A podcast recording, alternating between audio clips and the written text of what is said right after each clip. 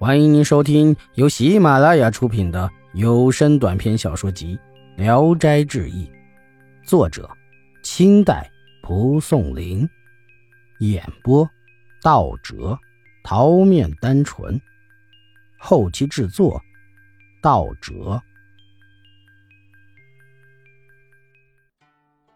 到了洞庭湖，找了几天也找不到白家老太太。又过了几天。才看见老太太的船停在了柳树下面，于是穆老头拿了好多礼物，好言好语的求老太太答应婚事。老太太没要他的礼物，就找了一个好日子，把姑娘送到了穆老头的船上。老头又特地的专门租了一条船，给儿子办了婚事。成婚之后，姑娘让穆老头到更南面的地方采购货物，要买什么东西都给他写在纸上。老头就照办去了南方采购，白家老太太就让女婿住在自己的船上，一直住了三个月，直到穆老头回来。穆老头采购的货物在楚地卖了五倍的好价钱，穆老头就带着儿子儿媳妇回北方。临走的时候，秋恋求公公载些湖水回去。回去之后，秋恋每次吃饭都会放些湖水，就跟放酱油和醋似的。从此，穆老头每次去南方做生意，都会带几坛湖水回来。后来过了三四年，夫妻俩生了一个大胖小子。一天，秋恋哭着想回家，穆老头就带着儿子儿媳一起回楚地。到了洞庭湖，却找不到老太太了。秋恋在船边叩打着船舷，大声的喊着母亲，都快急疯了。秋恋。吹禅公沿着湖边问问，禅公遇到一个钓鲟鱼和黄鱼的人，见他钓到了一只白鳍豚。禅公凑上前去看，见到这白鳍豚很大，长得像人一样，乳房外阴都有。禅公觉得很是奇特，回来就把这件事儿跟秋恋说了。秋恋听了非常害怕，说自己一直有放生的愿望。叮嘱禅公去把那白鳍豚买下放生。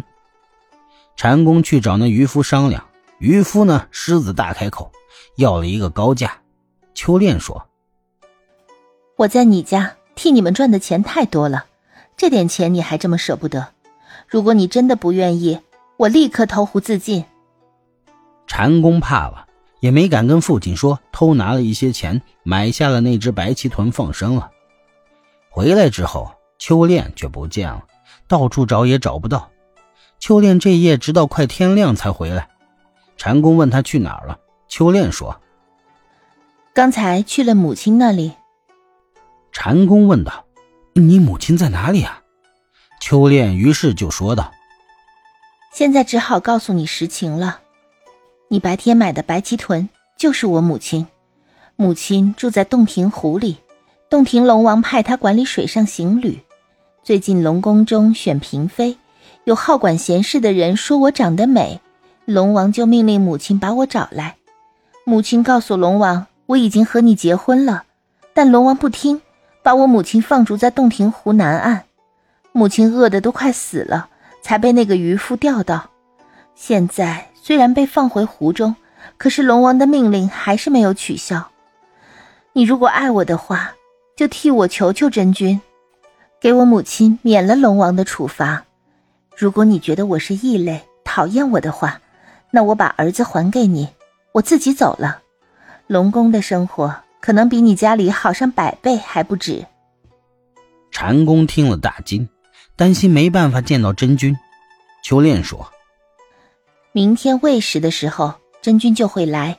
如果你看到一个跛脚的道士，赶紧去拜他。他跳进水里，你也要跟着。”真君喜欢读书人，一定会可怜咱们，答应你的。于是秋恋拿出一块于富林做的手绢，说道：“如果真君问你有何事相求，你就拿出这块手绢，请他在上面写一个免字。”第二天，禅公按秋恋说的，在湖边等真君。果然有个道士一瘸一拐的走了过来，禅公跪地便拜，道士赶紧跑开。禅公在后面紧紧跟着，道士把拐棍扔到水里，跳了上去。禅公也不顾一切地跟了上去，跳到了拐棍上。上去一看，才发现这拐棍变成了一条船。道士问道：“你求我什么事儿？”禅公拿出手绢，请他写字。道士打开手绢看了一看，说：“这是白鳍豚的鳍啊，你从哪里得到的？”禅公不敢隐瞒，仔细的把全部的事情都说了。道士笑道：“嘿嘿嘿，这白鳍豚如此风雅，老龙怎么能这样荒淫呢？”于是拿出笔来，草书写了一个“免”的字样，写的像符咒一样。道士把船划回岸边，让禅公下去。禅公上得岸来，看到道士在水中站在拐棍之上，在湖面漂浮行进，一会儿功夫就不见了。禅公回到自己的船上，秋练听他讲了见道士的经过，很是高兴，嘱咐禅公不要跟父母说这件事儿。回河北老家之后，又过了两三年，穆老头去南方做生意，几个月都没有回来，湖水快要用完了，等呀等。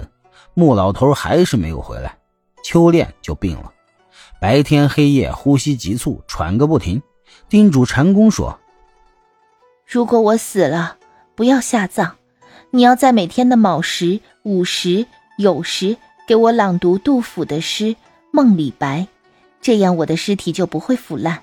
等湖水运到的时候，把水倒到盆里，关上房门，把我的衣服脱下，抱到盆里浸在湖水中。”这样我就能活过来。秋恋又喘息了几天，实在支撑不住，死了。半个月后，穆老头带着湖水回来了，禅公赶紧按秋练事先说的做了。秋练在水里浸泡了一个多时辰，渐渐的苏醒过来。从此，秋练常常想返回故乡。后来穆老头去世，禅公依了秋练的心意，一家人搬到了楚地去生活。本集演播到此结束，谢谢大家的收听。喜欢请点赞、评论、订阅一下。